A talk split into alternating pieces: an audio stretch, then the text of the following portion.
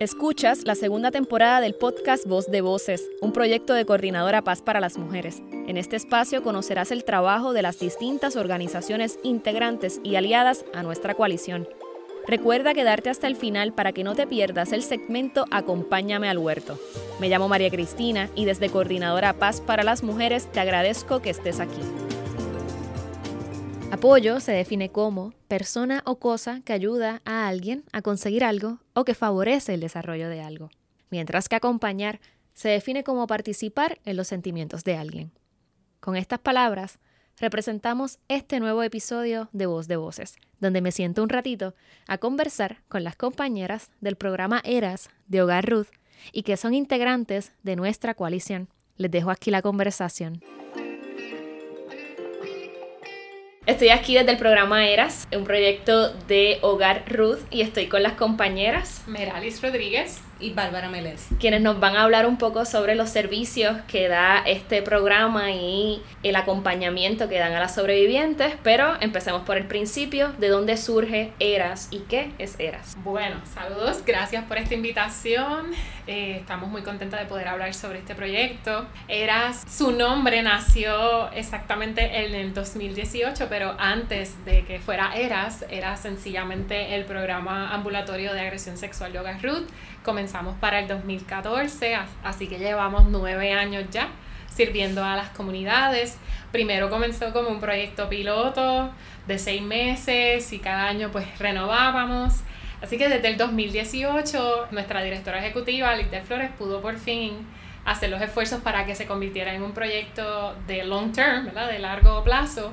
Y hemos estado ofreciendo servicios ininterrumpidamente y le dimos nombre. ERA significa equipo de respuesta ante la agresión. Siempre enfocados en trabajar las víctimas primarias, ofrecemos servicios, a acompañamiento a los procesos legales, médicos, servicios psicológicos, orientación, sí, y alguno que otro taller a otras comunidades o organizaciones. Ya ahora en los últimos de pandemia para acá, pues hemos extendido más nuestros servicios, parte de las, de las evoluciones de los programas, así que ahora tenemos víctimas secundarias también. Siempre nos hemos enfocado en las familias, pero eh, ha habido un boom grande de personas con víctimas, ¿verdad? víctimas secundarias, así que ahora también tenemos manejo de casos, eh, orientación legal, tenemos grupo de apoyo, tenemos servicio híbrido, así que hemos crecido muchísimo. Para nueve años vamos vamos por ahí. Bárbara, háblame sobre esa importancia de ese acompañamiento a las sobrevivientes y que esté accesible ese acompañamiento sobre todo. Sí, te diría que es sumamente importante y yo te diría que es el fuerte de lo que es nuestro programa, ese acompañamiento a la víctima, tanto primaria como víctima secundaria.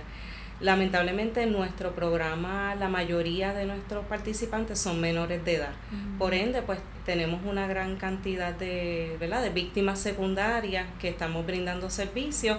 Como le mencionó Merali, pues hemos ido, parte de la evolución del programa ha sido básicamente eso, que hemos expandido nuestros servicios a esas víctimas secundarias y son pues toda aquella persona que esté directamente ligada a esa víctima primaria, entiéndase mamá, papá, abuelo, hermanito, tío, toda aquella persona que esté afectada y bajo el núcleo familiar que esté afectada por esa situación de, de agresión sexual.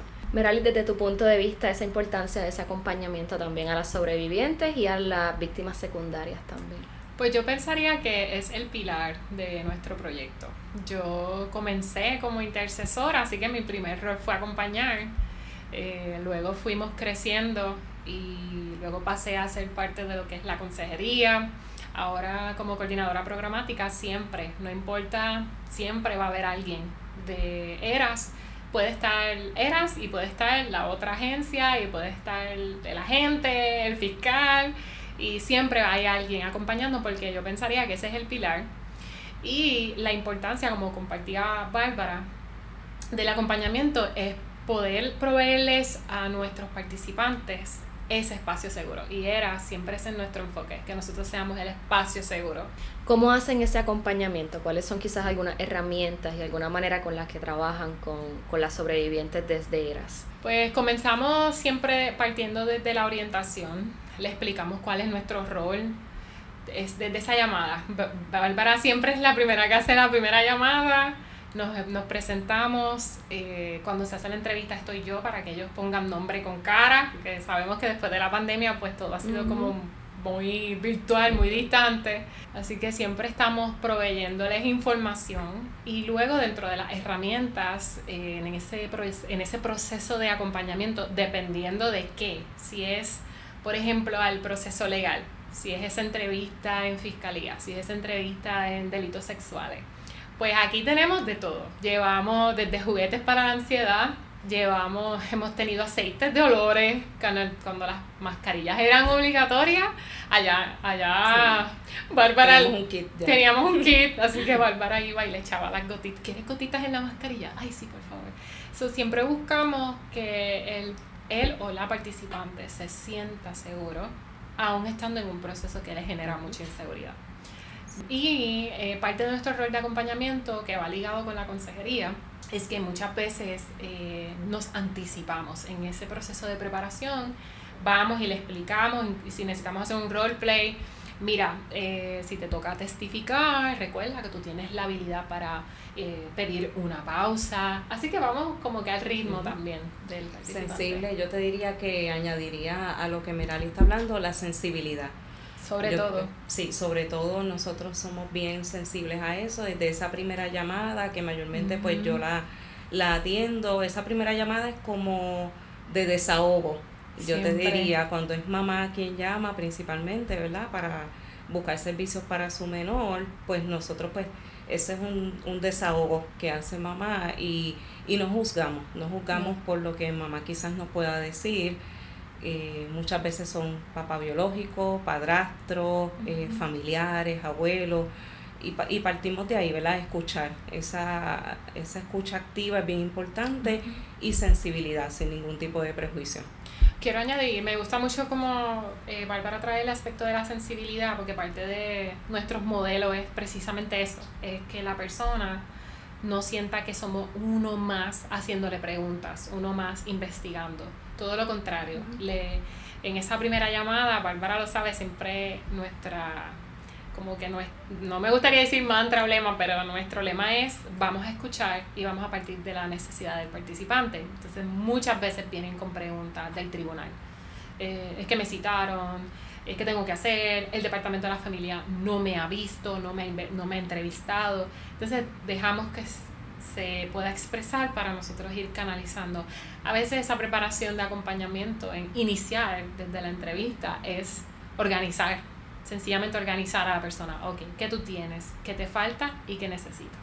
Y por ahí vamos, hasta que podamos empoderar. Sí, por eso es bien importante el acompañamiento que brindamos a los procesos de tribunal, porque en el tribunal hay mucho tecnicismo, hay muchas palabras que ellos no conocen, un lenguaje totalmente distinto, la frialdad del tribunal, ¿verdad? El proceso pues lo, este, obviamente lo amerita, son procesos que tienen que ser objetivos y a veces ellos salen del tribunal y, ok, no entendí nada, pues era para ahí y vamos en Arroyo Habichuela, vamos a explicarte qué fue lo que ocurrió ahí, qué vas a esperar del tribunal, cuál es el tiempo estimado que, vas que, que se espera, ¿verdad? Que termine un proceso, son procesos sumamente largos y el tribunal pues muchas veces pues no, ¿verdad? No, no explica en detalle qué tiempo se va a tardar en, en, en el caso y eso le crea mucha duda, mucha ansiedad y por eso tenemos a veces los casos se, ¿verdad? se nos dilatan un poquito porque a veces quizás la persona ya está un poco más estable emocionalmente, pero una próxima vista es un detonante para ansiedad, para diferentes confusiones, preguntas y entonces volvemos otra vez eh, sensibles, ¿verdad? Esa palabra es bien importante, sensibilidad, volvemos otra vez y comenzamos a explicarle el proceso de cero porque uno de, las de los aspectos que se afecta en, en el trauma pues es la, lo que es la memoria, y tenemos que estar repitiendo y, y, apoyando y ser sensibles en ese aspecto. Que es un proceso que precisamente por lo técnico, por, por la manera en que se tarda, por la manera en que también puede causar que mientras la persona quizás ya está sobreviviendo y acoplándose emocionalmente a lo que ha pasado, pues entonces el trigger de volver entonces a una vista, eso es lo que pues muchas veces hace que las sobrevivientes pues dejen el proceso hasta el momento donde esté y, ya no quiero continuar con, esto. y muchas veces pues tienen que pasar por esto solas. E, ese reto de, estar acompañando, de, también escuchar, de, la sensibilidad también de que si alguien dice, bueno, pues hasta aquí llegué, eh, no quiero continuar con el proceso, que es muy válido, a veces se juzga mucho cuando vemos quizás en la prensa personas hablando de que alguien dejó el caso hasta donde está, retiró los cargos y, se empieza entonces a culpar a la persona, pero no se ve el contexto de lo que ha vivido en todos esos meses o procesos. Hemos tenido de todo, usualmente nuestro perfil son menores, yo le diría que el 62% de nuestra población o más, pensaría yo, son menores, si incluimos a los hermanitos, las personas que están dentro del círculo familiar. Eh, pero hemos tenido casos de adultas que ya llevan tiempo con el caso y nos traen esa parte de su testimonio. Es como, ya yo estoy cansada, es, eh, el sistema no me apoya, es uno, una y otra vez mover la vista, eh, que sabemos que son estrategias también. Entonces, siempre partimos también aparte de la sensibilidad, la credibilidad. Porque en este proceso se afecta mucho eh, el que crean en la historia de, de su evento, de, de, su experiencia de trauma. Y parte de eso lo trabajan las psicólogas en, aquí en el equipo.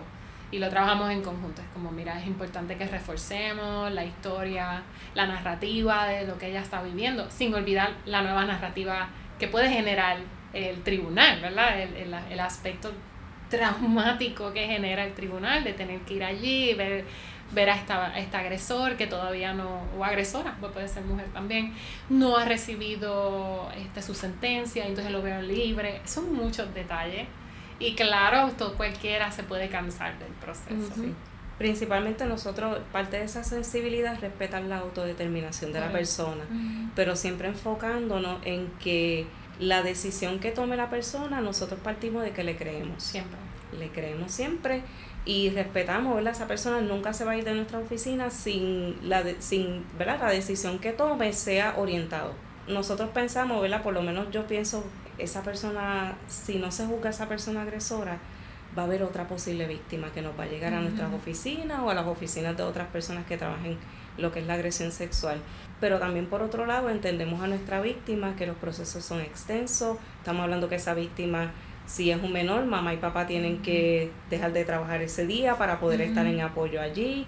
A veces se cancela, es pérdida económica, es pérdida en, en términos de salud emocional. Esa persona, tanto víctima como víctima secundaria, necesitan eh, una ayuda psicológica para enfrentar ese proceso y llega el momento, como mencionaste, se, se cansan del proceso. Hablemos un poco sobre los grupos de apoyo, de cómo se forman los grupos de apoyo, cuál es esa importancia de, de, estar con otras sobrevivientes también que van compartiendo lo que están viviendo. Háblenme un poco de eso y después entonces hablamos un poco más específico sobre los grupos de apoyo que también están haciendo con las víctimas secundarias. Eras en su inicio descubrió que existen bien pocos servicios para grupos de apoyo específicos en agresión sexual. Y, y por una parte, ahora desde la mirada administrativa o desde la mirada de supervisión, entendemos el por qué, porque hay que cuidar la confidencialidad y ese es otro de nuestros pilares, mantener un espacio seguro, confidencial, sensible eh, y sin juicio. Entonces, el grupo de apoyo eh, como tal lo decidimos empezar a emplear para pandemia, precisamente, porque nos encerraron, pararon todo y entonces no solamente está la víctima o el sobreviviente, me gusta referirme más a la sobreviviente, esperando por una por un resultado de su experiencia, sino que también está reexperimentando otro evento significativo que es el estar encerrado en mi casa sin poder salir. Entonces al reinventarnos, como todo el mundo ha hecho en este, en este momento, comenzamos a generar eh, grupos slash talleres de manejo emocional. Y en ese transcurso nos dimos cuenta que usualmente la víctima o la sobreviviente primaria no solamente está reexperimentando su evento de agresión, reexperimenta otras situaciones, que así siempre el trauma viene acompañado con otros. Y entonces nace el rol de poder tener espacios seguros donde se puedan hablar, donde se pueda enseñar estrategias. Entonces es más como un grupo psicoeducativo. No obstante, nos dimos cuenta que nuestro cohorte mayor es el secundario. Las familias, eh, muchas familias han experimentado si, si el evento de agresión sexual fue dentro del núcleo familiar, hay mucha separación, hay mucho secreto y entonces nos dimos cuenta la falta que hace de que los padres tengan un espacio para simplemente ventilar, ventilar de lo que están experimentando, de hacer preguntas, cómo yo trato ahora a mi, a mi hijo o a mi hija con este proceso, le hago preguntas, no le hago preguntas, estoy viendo cómo fiscalía no me responde, por poner un ejemplo. Así que por ahí empezó, empezamos como para el 2020 y hasta el sol de hoy, pues precisamente estamos ahora en la temporada de nuestra tercera sesión, eh, tercera temporada de grupo de apoyo. Lo bueno es que es accesible porque es virtual. Hemos tratado de hacerlo híbrido, pero ha sido un reto. Sí, mucho reto. Así que por ahí es que comenzó y nos em, estamos enfocando en las sobrevivientes secundarias porque no hay servicios para padres de, sobrevivientes de agresión sexual. Ese demográfico que atienden es mayormente niños y niñas, niñas, y vemos las estadísticas que sí mencionan que, que son muchos los niños, niñas y niñas que son víctimas de violencia sexual. Y como todos sabemos y se conocen eh, eh, entre las organizaciones, pues eso es quizás un pequeño número de la realidad que entonces se está viviendo en el país. ¿Cuáles son quizás algunas de esas experiencias o historias que han vivido ya sea trabajando con los padres y madres directamente o con las sobrevivientes en, en esos procesos? Pues mira, te diría que el espacio de lo que es el grupo de apoyo minimiza muchísimo eh, la ansiedad, los estresores de los padres, porque como mencionaba Merali, pues eh, ¿cómo trato a mi hijo después de una agresión sexual? Es muchas de las preguntas. ¿Qué conductas yo puedo observar en mi niño? Eh, distintas. Por ejemplo, ¿verdad? si un niño es agredido sexualmente, tienden a tener conductas sexualizadas. Hasta dónde es normal, hasta dónde yo intervengo, hasta dónde yo busco ayuda. Y esa es una de las preguntas que tratamos. Y otra de los factores que me gusta mucho de los grupos de apoyo es que mientras más rápido aunque suene un poquito fuerte, ¿verdad? Pero mientras más rápido retomemos nuestra vida diaria, nuestra vida normal, por llamarlo de alguna forma. La cotidianidad. La cotidianidad, pues mucho mejor, porque la familia se envuelve completamente en este asunto de agresión sexual y no es para menos, trastoca el núcleo familiar completo. Pero nosotros un poco los ayudamos a salir de ese, de ese espacio, a atender la situación pero mamá, papá, hay, hay otros aspectos, hay otros hijos dentro del núcleo familiar, estás tú, tienes que estar fortalecido, tienes que retomar, tienes que tener estrategias distintas para poder normalizar ese entorno familiar. Y tenemos muchas dinámicas donde los ayudamos a, a reenfocar una vez salgan del proceso de, de tribunal. Eh, tenemos una, el, el, ¿cómo es que se llama? El jarrito que utilizamos para... Autocuidado. Eh, de autocuidado para que ellos puedan hacer actividades, posteriormente salgan del tribunal. Esta, eh, cuando van a tribunal, desde el día antes ya tienen una sintomatología, tanto la víctima primaria como secundaria. Así que un poco esto los ayuda a que cuando salga del tribunal voy a hacer alguna actividad que me guste. Diferente. me voy a, a salir un momento de esa situación, de ese estresor y nos ha ayudado muchísimo. Eh, yo diría que algo que a mí, partiendo desde de los grupos con víctimas secundarias, eh, algo que he aprendido en el transcurso es ver cómo los padres entran con muchas dudas. Y entonces algo bien bonito de los grupos es que tú instalas esperanza. Casi siempre cuando tú llegas a buscar un servicio como este, tú piensas que tú eres el único en el mundo que está sufriendo esto. Entonces cuando llegas ahí, y ves que hay varios padres o inclusive abuelas o abuelos o tíos, porque hemos tenido tíos que han tenido que empezar el proceso porque pues tuvieron que retirar a la menor o el menor, están empezando desde cero. Entonces cuando escuchan diferentes historias que este papá lleva, I don't know, un año esperando y este empezó hace un mes. Entonces, o les, o les, les da desesperación o decepción, pero a, la vez les instala esperanza porque ven el proceso de sanación de esta otra persona diciendo, llevo un año, pero estoy aquí, eh, mi hija o hijo ha tenido el servicio psicológico y está estable. casi siempre piensan, eh, ¿se va a sanar? Esa es una de las preguntas que nos hacen. mi niña, por ejemplo, casi todas son féminas, eh, va, va, a salir de esto, ella va a ser normal, va a estar, se va a, va a sanar, va a olvidar el, el, proceso. Y son preguntas futuras, pero la realidad es que lo que podemos, como único, es que entre ellos se puedan contestar. Así que eh, eso, instalar esperanza y que al principio llegan con muchas preguntas, muchas dudas específicamente en el proceso. Nosotros tenemos una sesión que es puro legal y ah, esa es la más larga, a veces la tenemos que dividir en dos. Y me, me encanta cuando al final tenemos nuestra última actividad, empiezan a decir que se sienten mucho más orientados, que inclusive, pues conocimiento es poder. Inclusive cuando llegan ya a las vistas, ya saben, les va a dar ansiedad, lo entienden, lo, lo, lo reciben, ¿verdad? Lo, lo, no, lo, no lo evitan, sino lo procesan. Pero van preparados. Pero van preparados. Entonces ya saben lo que esperan, ya saben que esperan alguna de nosotras allí. Sí, no es lo mismo entrar a un proceso legal entendiendo, como han habido muchos casos, que ellos entienden que el proceso de la orden de protección ya ahí culminó el proceso legal. Ahí todavía no ha comenzado. Pero cuando se les orienta y se les dice, mira, esto va a transcurrir de esta forma en ABC, se va a tardar igual, pero van preparados en el proceso y eso les da tranquilidad. Una cosa que ellos nos dicen mucho aquí compartiendo de los resultados de, de los grupos anteriores, siempre el más que se dispara es no sé por dónde comenzar a manejar la situación. O ellos llegan como sin herramientas, no, no sé por dónde comenzar. Y Bárbara, quien es la que corre full el grupo, siempre ella tiene a alguien de nosotros pues apoyando, siempre empezamos con una dinámica. Creen que, que vamos a arrancar con psicoeducación, pero tratamos de hacer diferentes ejercicios para que esa ansiedad disminuya un poco, porque de por sí ya el tema genera mucho, como ahora los jóvenes dicen, mucho trigger, pero les hace sentir a gusto y ya después al final pues van desarrollando estrategias, que esa es la intención, estrategia de bienestar, la jarra de autocuidado es un palo, eso nació en... ¿Qué tiene la jarra? Eso nació en pandemia, una de las psicólogas fue la que lo encontró y es, tú vas a buscar un jar o lo que tú tengas, sea un pote de salsa de pasta, lo que sea. Exacto. Lo lavas. Reciclaje. Reciclaje, número uno.